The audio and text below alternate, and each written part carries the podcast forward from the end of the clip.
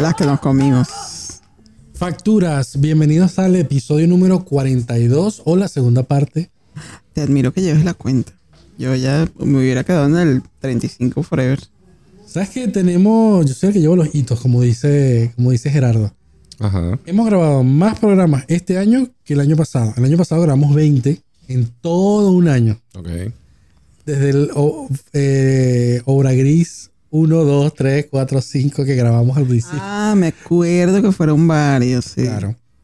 Bueno, eh, www.metaversados.com.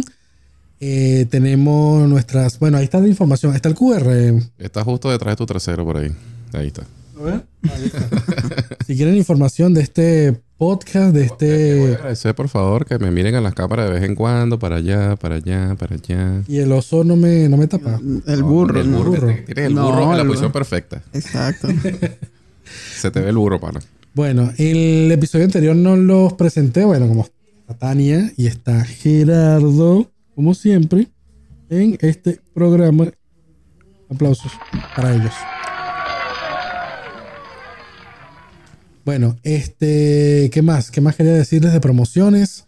Lourdes Bakery. Ese efecto también me cuesta acá.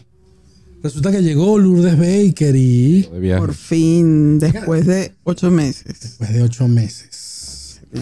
La tenemos que entrevistar para ver que nos, nos un resumen de, de cómo está la la patria. patria. ¿Quién está más contento? ¿Si los hijos de Lourdes o la nieta de Lourdes? Buena Y- pregunta. Y buena pregunta. ¿Sabes qué? Necesitamos el micrófono de entrevistador. Eh, eh, lo, lo podemos hacer porque acuérdate que la otra fuente de audio se puede se puede sumar. ¿Viste? Podemos tenerla. Ah, pues, bueno, nos falta la cocina alámbrica. Ah, no, por Bluetooth le pusimos. No, sí, sí, sí. Yo quisiera saber qué pasa por la cabeza de Gerardo cada vez que él resuelve un problema, una configuración de algo y tú, ay, deberíamos hacer tal cosa. Me imagino a Gerardo la conchita de mi madre. Ya viene este con sus peticiones. Bueno, niñitos, estamos como siempre desde Argentina, terminando el invierno. ¿Qué tal? Una temporada rara. Fue una temporada rara. Así que, ¿qué, qué, qué podemos esperar de la primavera? Que No, sea muy caliente, que sea muy de... que se parezca mucho al otoño, que Sí. muy rara en extremo. Pero sabes que nosotros que somos venezolanos, por lo menos en mi caso que soy de Caracas, para mí la primavera es la temporada que se parece más al clima caraqueño. Que frío en la mañana, frío en la Sí. noche y en el día calor. Ujú. Parece que es bastante parecido.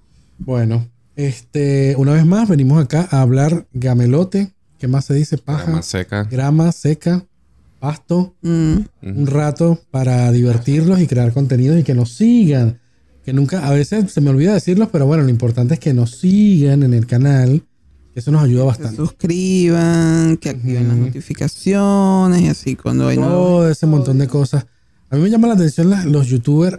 Hay gente que no le gusta decir este tipo de cosas. Mm, Y yo veo youtubers con 2 millones, 3 millones de seguidores que siguen diciendo, ¿y hasta dónde podríamos llegar? mm. cantidad de seguidores eh, se puede tener?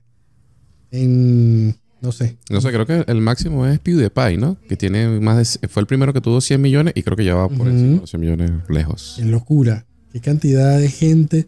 Yo me doy cuenta de que los, que los que nos siguen, muchísimas gracias a las personas que nos siguen hasta ahora, eh, que coincide la cantidad de seguidores con la cantidad de views. Eso está bueno, porque las personas que nos siguen desde el año pasado nos Exacto. siguen de verdad.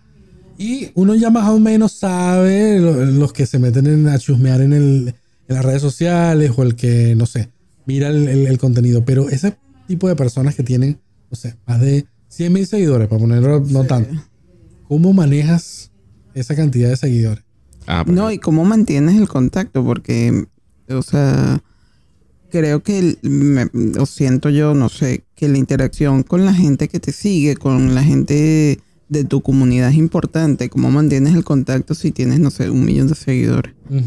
¿Cómo mantienes ese, esa interacción, ese feedback constante?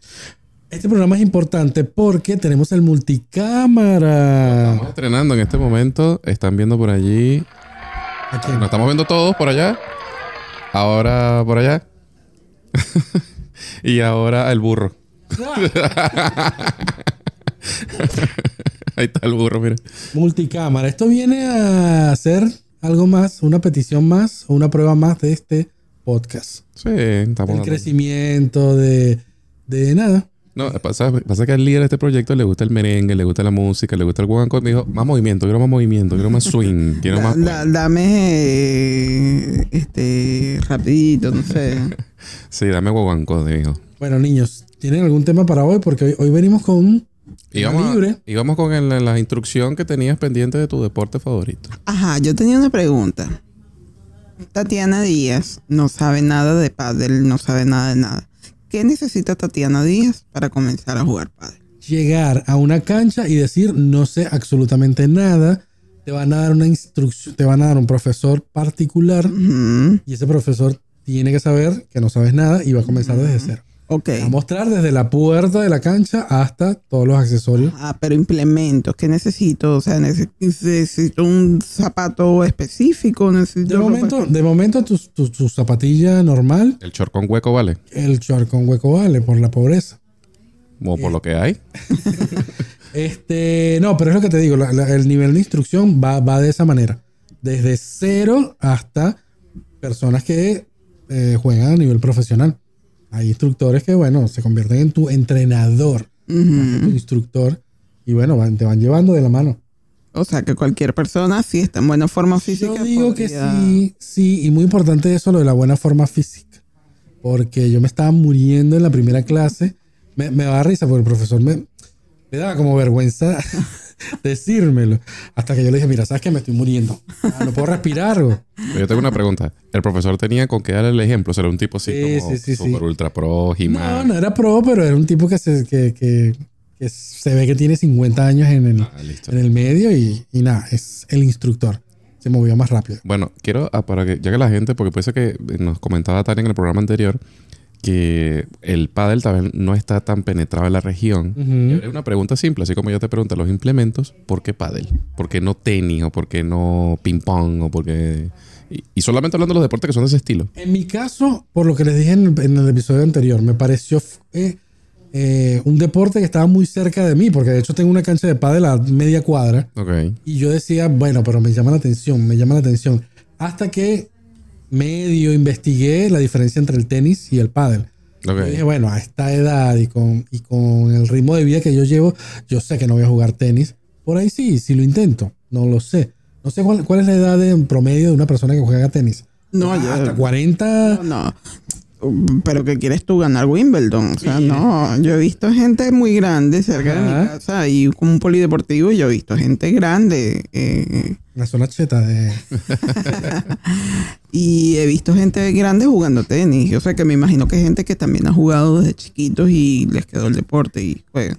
Bueno, y una cosa que, una teoría, bueno, una teoría, algo que yo pensaba era para mantenerme en forma. Y después que hice la primera clase, este, básicamente sí, es un, es un juego que te mantiene, te mantiene en movimiento. Tienes que, es de- mucho de estrategia de pensar cuál va a ser la siguiente jugada de tu Oponente. opositor o de tu oponente y cuál va a ser la, la siguiente tuya, pero te tienes que estar moviendo en la cancha. Claro. Así que es mucho de, de agilidad mental y física. Entonces, nada, por eso fue que lo, lo- lo escogí.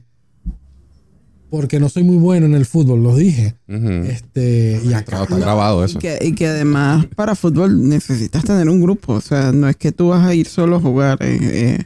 Capaz de repente te meten ahí como, ay, mira, falta uno, métete. Pero en realidad necesitas un grupo. ¿Sabes que hay una aplicación pa- para eso? Para, te debo el nombre, pero seguramente nuestros seguidores se lo saben. Déjenlo abajo en, la- en los comentarios. Hay una aplicación que si tú eres solo y viste quieres jugar fútbol, eh, te suscribes como a este portal, a esta aplicación y te buscan un equipo. O sea, digamos, te meten en una base de datos y Como un Tinder de fútbol. Exactamente. Mm, muy bien. bien. No sé qué terminan haciendo después en el baño después del partido de fútbol, pero Bueno, mejor pero dicho por Candy, Si imposible. es entre adultos, no importa. Exacto, muy importante. Muy importante eso. Bueno, te agarro el gancho porque como es tema libre, viste que estamos hablando en el programa anterior de cuidarse y nuestro líder está empezando a hacer eh, deporte a través del pádel, me parece muy bien.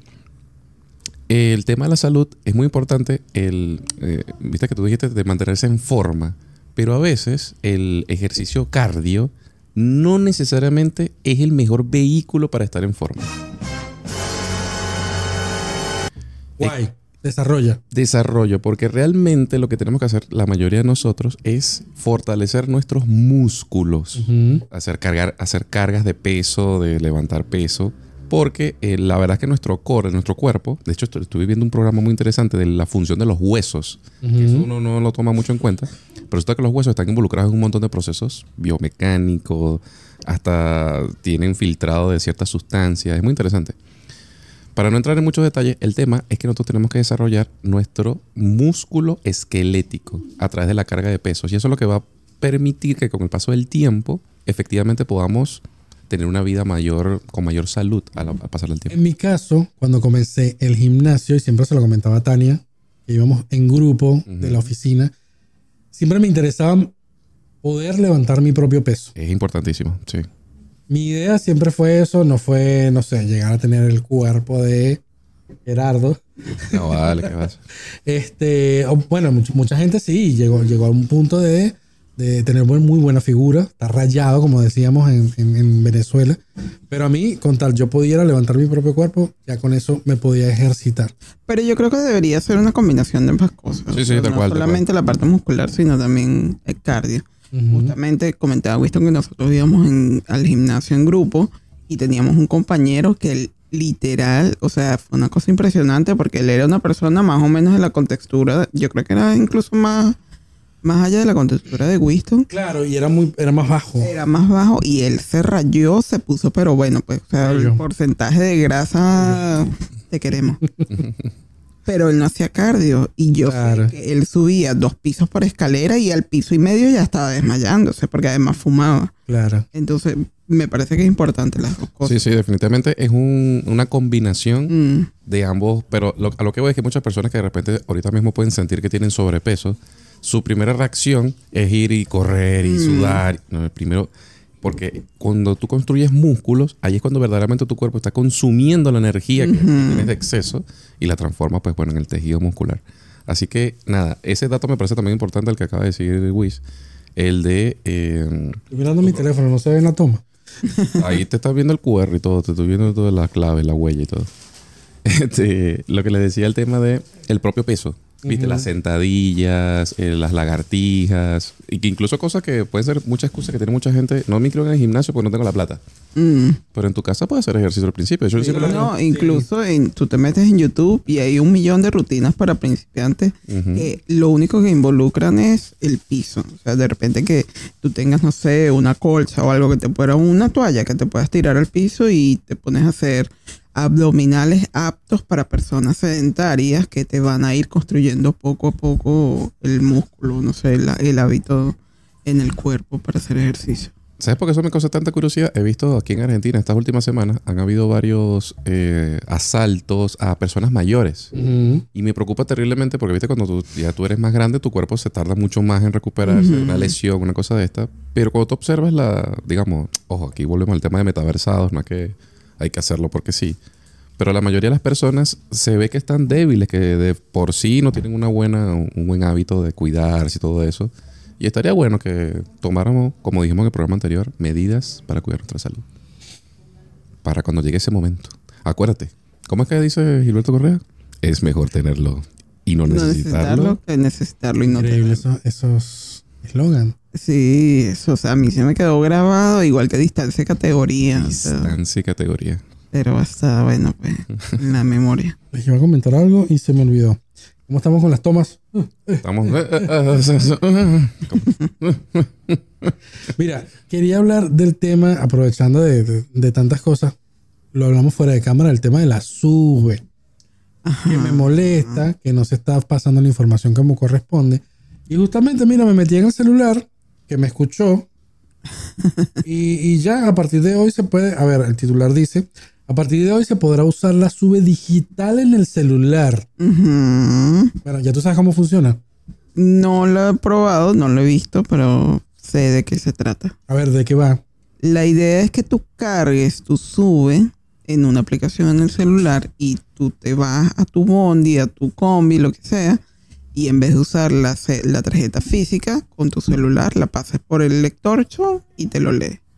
Incluso me llamó la atención que decía que tu teléfono incluso puede estar offline, no tiene que estar conectado a internet, Correcto. Mm, sino que se, o sea, se descuenta dentro de la aplicación y una vez que se conecta a internet, La como base que de se datos actualiza la base de actualiza. datos. Ujú. Sí. Exactamente.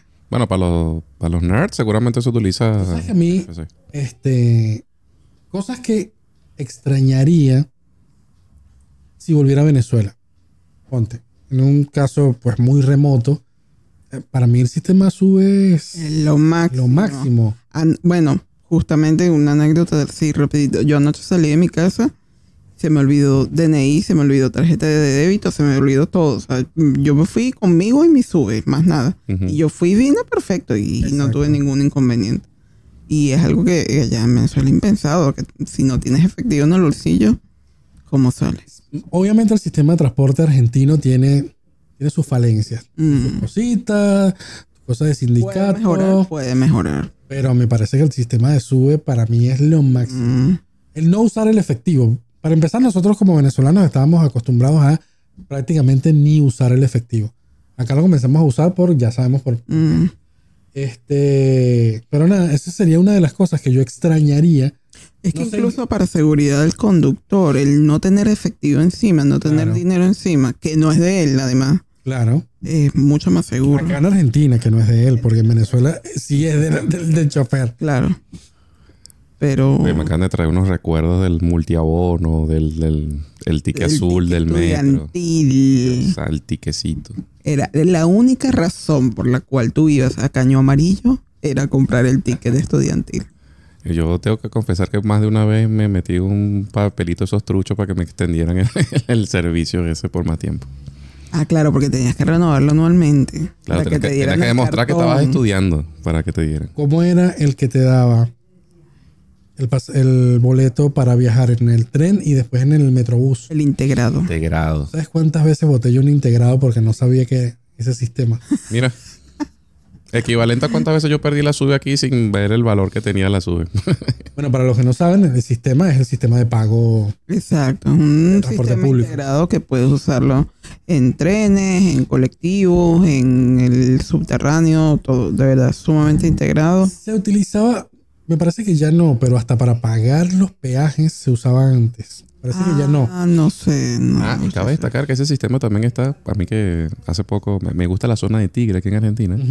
En las lanchas también, También. tienen un lector para que eh, puedas abordar. Claro, porque viste que las Ah, lanchas, mira. en realidad, mira, mira el punto al, al que has llegado.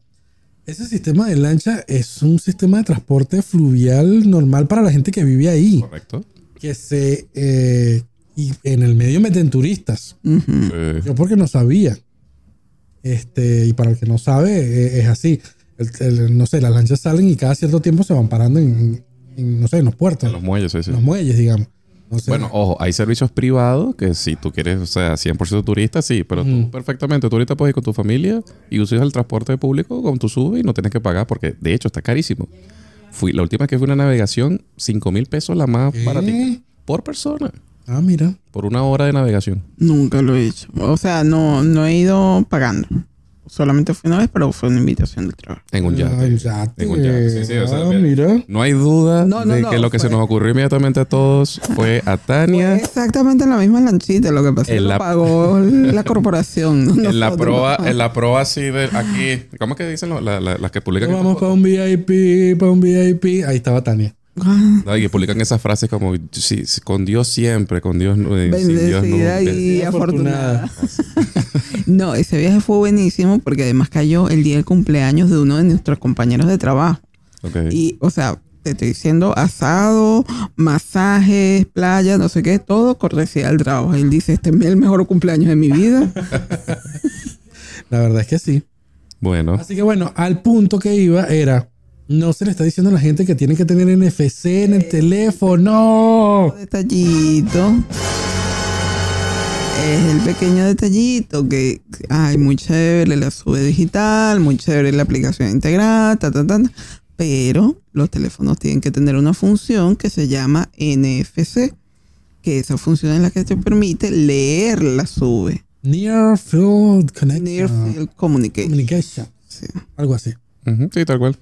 Yo creo que ese, ese sistema, así tal cual como está la sociedad ahorita aquí en Argentina, va a tardar en penetrar, en, en que todo el mundo lo acepte, en que Ujú. lo adopte. Mm, ¿Sabes que no? Que, mm, a mí, yo que estoy en el campo, Sí. sé que los teléfonos no tienen que ser necesariamente de alta gama para tener esa función. Sí, sí, ah, me- estoy seguro que tec- a nivel tecnológico, el que se la pensó es como que estamos nosotros sentados y decimos, no, esto funciona, no funciona. Pero lo que yo voy es el punto de la seguridad del usuario. Viste que en el, subter- el sistema de subte, viste que han matado hasta policías adentro del sistema. Y robarse un teléfono es tan fácil. ¿No viste que está, hay varias líneas? Creo que es la B, me parece. Ujú. Que tiene las ventanitas estas que tú... Ujú. Y le han robado el teléfono. Y mete una gente que hace la fila una mañana así congestionada, uno por uno sacando el teléfono para pagar el ticket del, del, del coso. Claro, está sacando el teléfono para eso. Entonces, Mm. tal, tal vez en el colectivo puede ser un poco más difícil, pero en el subterráneo me parece como que, viste, pues tú estás en, la- en el acceso al... al- Claro, es un buen sistema que se presta para robos. Sí, sí, sí. Sobre todo en Panamericana, hablando, que es lo que yo conozco, que nada, apenas abren la puerta, yo he visto unos arrebatones acá en Panamericana que... pff, y, me- y son unos atrevidos que roban, cruzan la Panamericana corriendo. Yo digo, ¿cómo no matan a esos tipos? O sea, de los carros que vienen. Entonces, No Dios. entiendo, claro, entiendo lo que dice Gerardo, sacar en Panamericana el teléfono para... Este, depende, porque hay unos que lo tienen detrás del chofer, Sí. el lector, y hay unos que está acá abajo. Y ojo, en metaversados estamos conscientes, sobre todo para los nerds, que hay un montón de dispositivos que también son compatibles con NFC, por ejemplo, los, los relojes, los smartwatches. Y de repente eso no sería tanto, pero igual es exponer. Ah, claro. Viste, cuando tú a un delincuente ya tú le dices, mira, si tengo un, te- un reloj que hace tal cosa, si tengo un teléfono que hace tal cosa, lo hace más atractivo. Claro, este es el testimonio tercermundista. Sí, sí, sí, sí, sí. tal cual. Enhorabuena por el desarrollo de la solución, pero bueno, tiene sus detallitos de este tipo de sociedad. No, a mí me encanta. Yo creo que son alternativas. O sea, siento que no es que el sistema va a migrar completamente hacia allá, Exacto. sino que es una alternativa y el que la quiere usar, bueno, que la use. Ojo, hablando de cosas buenas y vuelvo a lo mismo. Si me iría de Argentina, cosas que voy a extrañar. El sistema de pago de estacionamiento en San Isidro. Oye, parece que te para habla de pusas- bu- muchas cosas Sí, chetas que yo no, no. San sí. Isidro, sistema de Tiene estacionamiento. una aplicación creada por la Universidad de La Plata. Bravo por la Universidad de La Plata. Este, te puedes estacionar donde quieras y activas, creo que la hora vale 80 pesos, que es muy poco. Este, si consigues lugar, activa y listo. Pero amigos de Vicente López, amigos, este mensaje es para usted. Estás allá. Amigos, Vicente López, necesito que se copien de San Isidro porque yo necesito estacionarme donde yo quiera y pagar en cualquier esquina. No quiero estar viendo las patrullas que andan por ahí todo el tiempo Cazando Wiro. cazando guiro y si uno se estaciona en una esquina, los tipos bajan así. ¡uf! y ya llegaron. En rapel. El rappel. Amigo, la aplicación funciona. Póngale el precio que usted quiera. 300, 400, lo que sea. Tú decides si la pagas Tú o no. decidas si la pagas o no. Que por cierto, una hora en estacionamientos privados vale, o- vale 900 pesos. Wow, yo lo dejé en 400 el último vez. A diferencia de eh, 80 que te vale el, la del gobierno. Ah, Bueno, bien, pues ya va. Es importante. Me, me hace tanto ruido. Yo voy a- vamos a tener que poner una alarma o vamos a tener que hacer una dinámica. Cuando hablemos de precio, el tema del dólar. Porque es cuando tú me dices un precio, yo me, en mi cabeza, porque por ejemplo, ahorita estamos hablando de la SUBE. Ujú. Que lo subieron ahorita recientemente a 80 pesos. Y 80 pesos, amigos, gente que está viendo este programa internacionalmente, 80 pesos que centavos de dólar. ¿Cuántos son? 20 centavos. Claro, pero ahí está lo que te comentaba Winston hace rato. O sea, tú lo puedes pensar en términos de dólar, pero tienes que compararlos con Claro. tu salario. No, no, sí está bien. Está- un cuarto de dólar. Estamos de acuerdo, pero a lo que yo voy es que si, otra- si una gente de afuera ve esta situación, te- es que tú me digas, mira, tú me estás diciendo al principio que este, este sistema es innovador, es potentísimo, pero lo mantiene la población pagando una fracción del costo. Entonces, como que, bueno, ¿cómo lo mejoramos si lo- no lo estamos invirtiendo suficiente? Mira lo que acabas de decir Ajá. y es algo que está pasando que brasileros o brasileños, eh, norteamericanos, europeos Ujú. vienen a turistear a Argentina. Porque vienen con el dólar, su dólar de su bolsillo de que, bueno, el, el país que gana en dólares, digamos. Muy lejos, los uruguayos. Los uruguayos Uruguay. vienen acá hacia el mercado prácticamente. Vienen acá, Vienen a cruzan, cargar combustible nomás y se van otra vez. cruzan la frontera, la gente de Chile también, Sí. a hacer el mercado, digamos, compra en general, Ujú. por mayorista de alguna manera, y se devuelven. Entonces, es muy diferente. Es lo que vivimos en Venezuela. Los que Sí. están adentro, seguimos hablando en pesos, aun cuando, no sé, ya nos estamos dolarizando.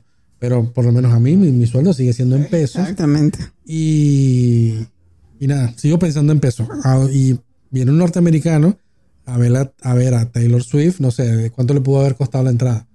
Eh, muy caro, muy caro, 75 dólares. 75 por 1200 que tenía que haber pagado en su propio país. Sí, Acá- conseguí. Me acaba de despertar un temazo que tenía pendiente, el, precisamente eso. No solamente el turismo por turismo, sino el turismo de los médicos, de la- de la- el turismo medicinal. Gente que viene a, a operarse aquí a Argentina. Mm, bueno, seguimos con el tema health. Sabes que eso no es solamente un tema de acá de Argentina. Por ejemplo, yo la otra vez hace tiempo escuchaba un podcast de una eh, mujer que es de Estados Unidos, pero que vive en Dinamarca. Y ella contaba que la gente de Dinamarca se va a hacer los dientes a Polonia, porque es mucho más barato que en Dinamarca. Eso no han visto los precios aquí de Buenos Aires, porque si no, tuviéramos un montón de croatas aquí. Ah, no sé.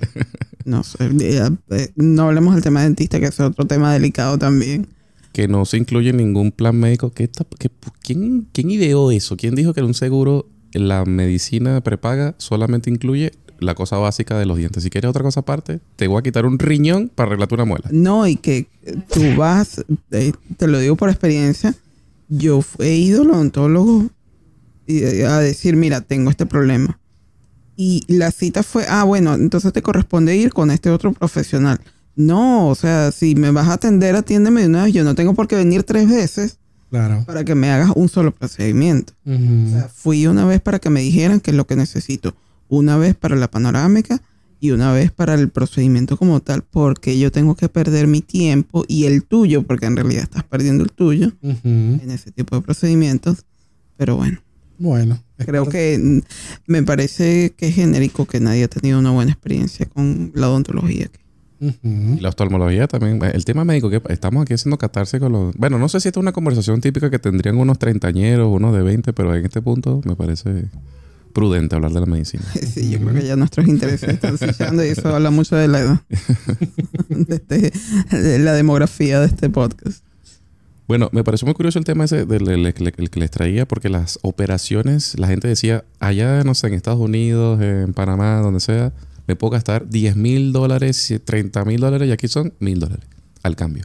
Y la gente aparte aprovecha, ¿viste? El presupuesto era de 10 mil allá, aquí con la mitad de ese presupuesto. Se opera, alquila un buen departamento y vive happy un mes hasta que se recupere. Exactamente. Bueno, pero si no re- si recuerdan, eh, en Venezuela hubo una época que las cirugías plásticas eran prácticamente una moda y había muy buenos cirujanos plásticos en Venezuela y se iba gente de otros países a. Venezuela que se hacerse las lolas, hacerse la colita, no sé lo que Qué sea. buen punto. Yo pensé, cuando yo vi esa noticia, pensé lo mismo que Tania. Que no, no solamente es un tema de dinero, sino que es que en Venezuela contábamos con profesionales de, De primer calidad, nivel. sí. Entonces aquí, bueno, pues, bueno, no estoy, no, no tengo cómo. Este, seguramente son profesionales de primera línea, pero bueno, ya todos sabemos porque es de conocimiento público, se están dando casos precisamente alineados con el tema de la belleza de médicos que están haciendo cosas raras por ahí. No sé si han visto la noticia, hay un médico por ahí que Ah, pero yo creo que eso es algo que porque está en los medios, pero no creo que sea genérico. Entonces, no, no, no, para nada. Ojo, a lo que voy es que si la gente planea hacer turismo acá a Argentina con la intención precisamente de ahorrarse un Mm. dinero, porque todos tenemos el derecho a ahorrarnos el dinero. Claro. Bueno, es como el caso este que pasó aquí en Argentina, que los alemanes encontraron una forma de romper la diferencia cambiaria y empezaron a comprar cosas aquí en dólares. Que el Banco Central tuvo que devolverles la diferencia a ellos en Alemania en dólares. Es que loco. Un problema ahí de visa. Entonces, bueno, o la recomendación es, usted quiere venir para acá, sea feliz, haga lo que quiera, pero o investigue. Investigue. Claro. Bueno, pero yo creo que eso es algo que tienes que hacer incluso en tu propio país. No te puedes poner en las manos de cualquiera. ¿Sabes que yo creo que la gente, precisamente lo que dio pie a ese problema que está pasando aquí en Argentina, es eso. Creo que hay gente como que también está un poquito desesperada por, por tener estos temas de cambios. Todo el mundo tiene derecho a todo, pero a veces la gente por la desesperación, por encajar, por, no sé, esas ambiciones que tienen vanidosas, puede ser en parte, y se dejan meter mano por cualquiera. ¿Sabes qué? Se me ocurre ahora una pregunta. ¿Sabes? Uno a medida que va, no digo envejeciendo, que se va haciendo grande en edad, tú te vas dando cuenta de decir, mira, yo tengo este defecto y no me importa tenerlo, que ya voy a vivir con esto. Me pregunto a qué edad, o sea, cuál es el promedio de edad en que la gente se hace la primera cirugía plástica. Si hay mucha gente que de repente a los 50, 60 años se hace las lolas o se hace alguna intervención de nariz o algo de eso. Porque yo creo que uno va aceptando poco a poco su cuerpo a medida que va. Claro. tal cual. ¿A- ¿Alguna vez ustedes lo han pensado? Así uh, uh, utópicamente, no importa, o, o fantasiosamente. ¿Qué te operarías tú, Wiz?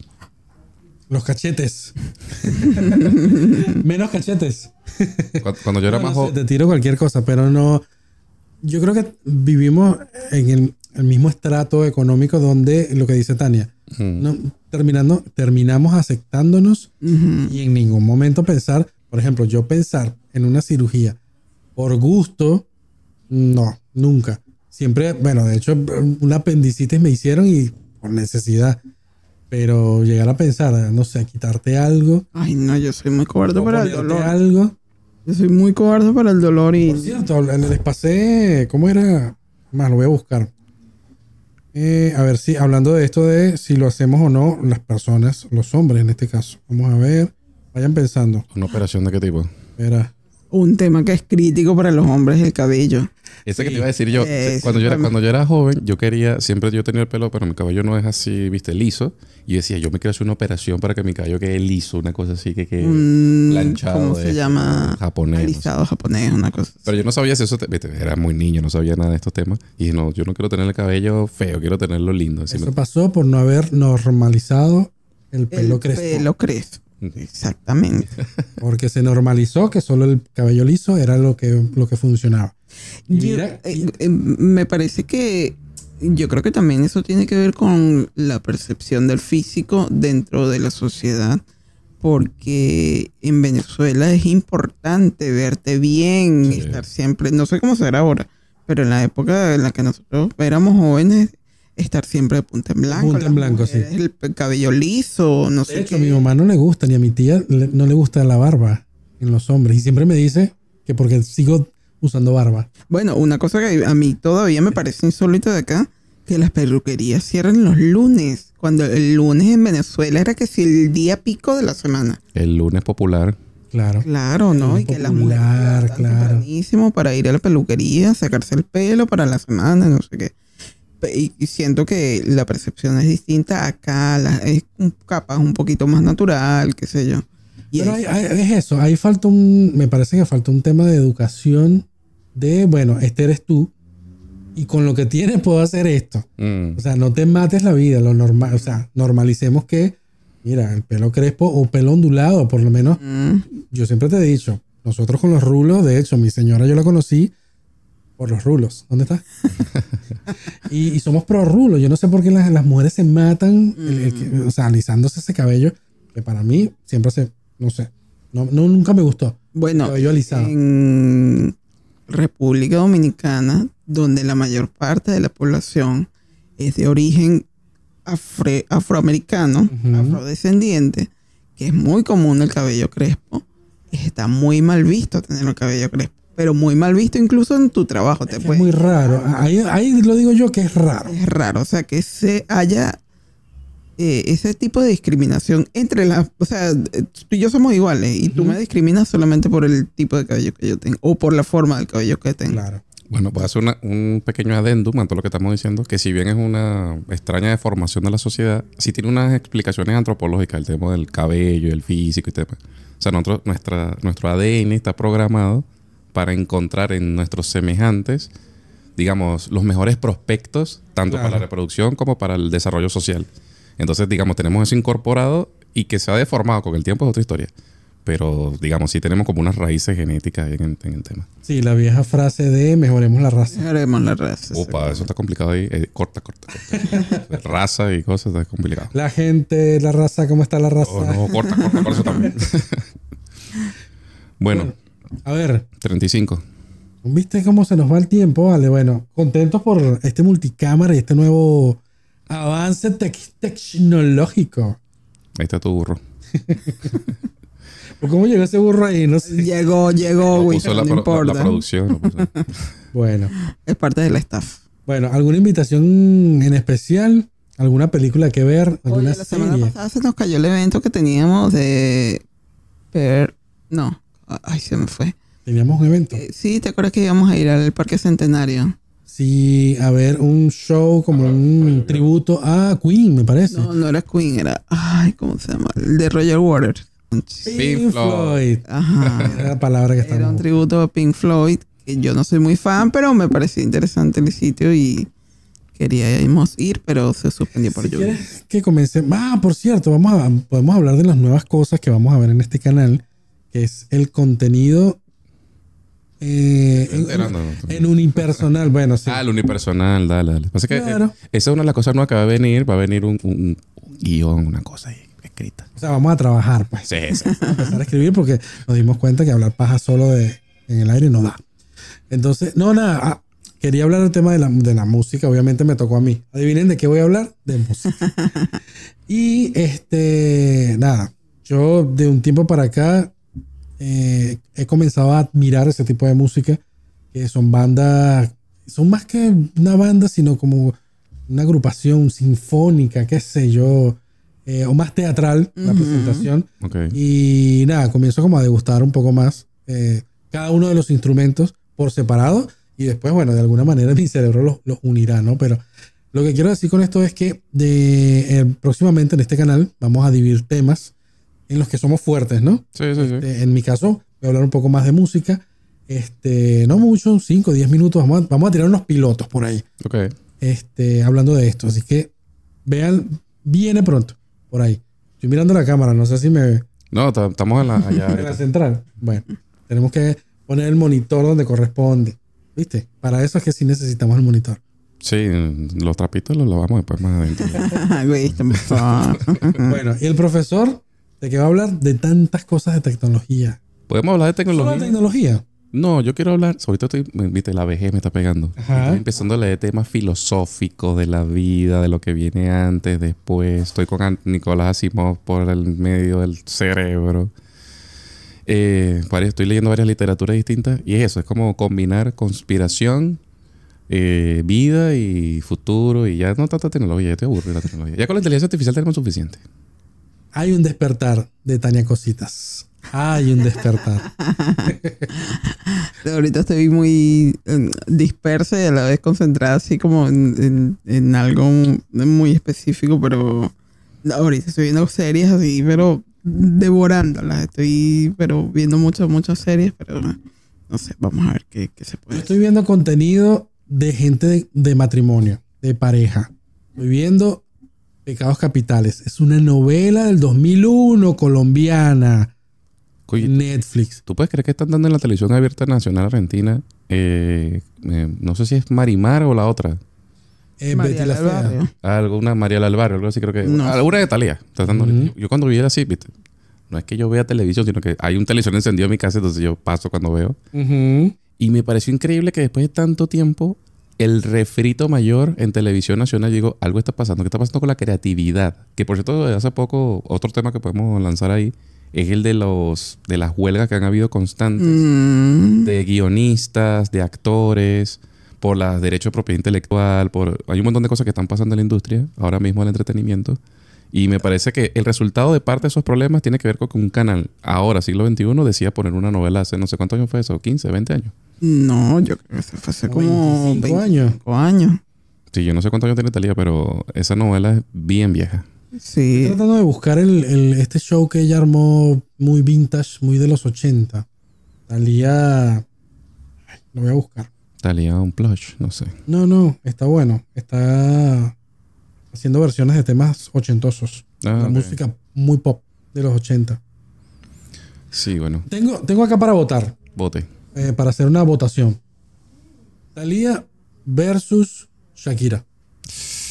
Depende en qué rubro estamos hablando. Artista, cantante, eh, actriz, eh, figura, mamá. Figura, figura me parece, figura. ¿Qué, qué representa más Latinoamérica? Y lo que pasa es que yo creo que Talía ahí. Mixtape. está complicado. Alias Mixtape. Ahí está. Está cool. Vean ese proyecto. Lo que pasa es que yo creo que Shakira es como una música más integral. Porque ella compone, ella toca sus instrumentos. Me parece que Shakira es una intérprete. Ok. Creo que esa es la mayor diferencia. Italia se diversificó un poco más. O sea, fue más. Se metió un poco más en la, en la telenovela, digamos. Si tú que yo creo que Talía más bien este, se cobijó bien se supo proteger. Entiendo que tuvo mucha influencia en su pareja como productor musical y un tipo que tenía mucha plata. Este, como que su carrera llegó a un límite y ella quiso guardar el brillo de ese momento y conservarlo en el tiempo. Algo que no hizo Shakira. Shakira tuvo un momento que tuvo como su momento de mayor auge y después se puso a inventar cosas y bueno, además mezcló los temas familiares y los temas personales, que no está mal, pero es una clara diferencia con Talía. Pero Shakira tiene una base de, de fanáticos Ah, que claro. es extremadamente Claro. fiel y que no importa lo que ella saque, ellos van a estar ahí. Claro, no importa. no. A ver, no es que es aminorar una o la otra. Son dos artistas imponentes. Tal cual. Pero a por lo menos a mí me parece que Talía se diversificó mucho más. Y con ese, Pero es con esa necesario diversificarse. O sea, si tú eres músico, si tú eres cantante, Si lo es quieres hacer, sí. Ese es un tema muy, muy, muy, muy largo porque ustedes no se recuerdan de estos chicos que eh, eso era una banda que se llamaba, creo que era un bap, era, el- no sé si era el tema Eh, Hansons. de Hanson. Ah, sí, claro. Esos chicos son unos músicos grandísimos, todavía siguen, pero ellos decidieron no eh, exponerse tanto a, a los escenarios, sino quedarse eh, En lo suyo, en lo que En le lo gusta. suyo. Eh, mira que llegaron a Latinoamérica y explotaron con su primer disco y demás, pero ellos decidieron. Entonces, respondiendo a tu pregunta, es, es decisión del artista, Exactamente. me parece. Sí, pues si tú pones ahorita mismo, tú ahora, porque me quedé impresionado que hace poco vi Pablo Alborán, va a hacer un concierto próximamente. Y aquí en Argentina. Y entonces si tú pones ahorita un anuncio de Shakira versus un anuncio de Thalía, eh, no sé, en el, ¿cómo se llama el de aquí? El Movistar Lu- Arena. El Luna Park o el Movistar. Shakira sin duda alguna. Sí, pero con los ojos cerrados. Entonces habría que, habría que poner una balanza, bueno, en nivel de influencia, de cosas. En mi opinión, no están en la misma liga. Ok. Para mí, Me Shakira está en una liga diferente. Está bien. Ah, O sea, Shakira, no sé, la puedes comparar capaz con Ricky Martin por el, el alcance. sí, sí, sí. Sí, puede ser. Me parece que no, no están en la misma liga con Talía. Capaz Paulina Rubio y Talía, sí. Eh, Me parece que ellas sí juegan en el mismo. Bueno, y- incluso en ese, en ese, en esa liguilla que acabamos de inventar, la Paulina también tiene un poquito de matices, esto también, donde su carrera ha tenido muchos escándalos y cosas. y- ujú. Sí, que ya llega un punto que, eh, fíjate, te tengo otro nombre para esa misma liga, eh, Alejandra Guzmán. Mm. Me parece que ellas son jugadoras de, de la misma liga. Bueno, no porque sean del mismo país, pero me parece que en cuanto a su carrera musical, no sé si se comparan. Son de la misma Generación. generación, me parece. que- Bueno, van ahí como pegaditas. Alejandra Guzmán un poquito Claro, mayor. que- Alejandra. Después vendría. Oye, no sé, digamos. esa Bueno, línea por ahí. de linaje te la debo. Sí. Pero sí, Pero- por, por ahí debe estar eso. Yo la verdad es que ese tipo de artistas, es que yo no soy fanático de nada, de verdad. Que no sé. O sea, si te puedo decir datos, te lo estoy diciendo porque, bueno, los he visto, los conozco, pero no es que, ah, la carrera, no, ni idea, no sé. Eh, se me acaba de ocurrir una pregunta ahorita.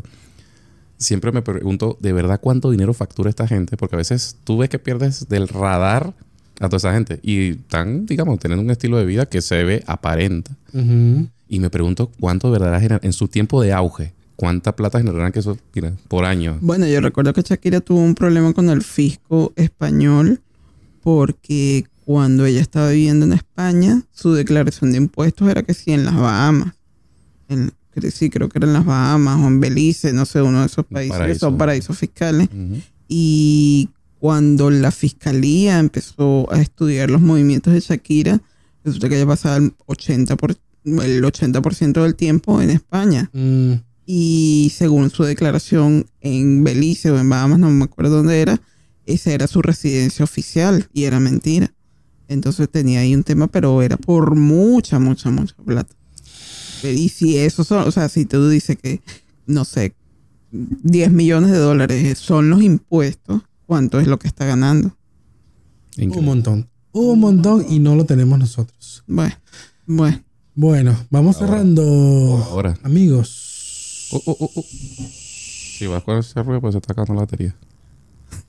No quiere que cagar esto. Bueno, bueno, A ver. nos sacrificamos. Ah, pero suena poquito. Bueno, Bueno, pero, pero entonces cerramos.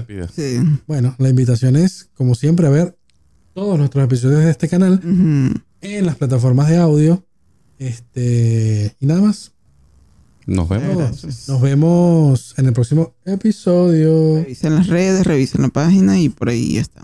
Tenemos hasta música. Mira, voy a dejar musiquita. Voy a dejar pues. musiquita por acá. Y nos vamos. Chao. Chao.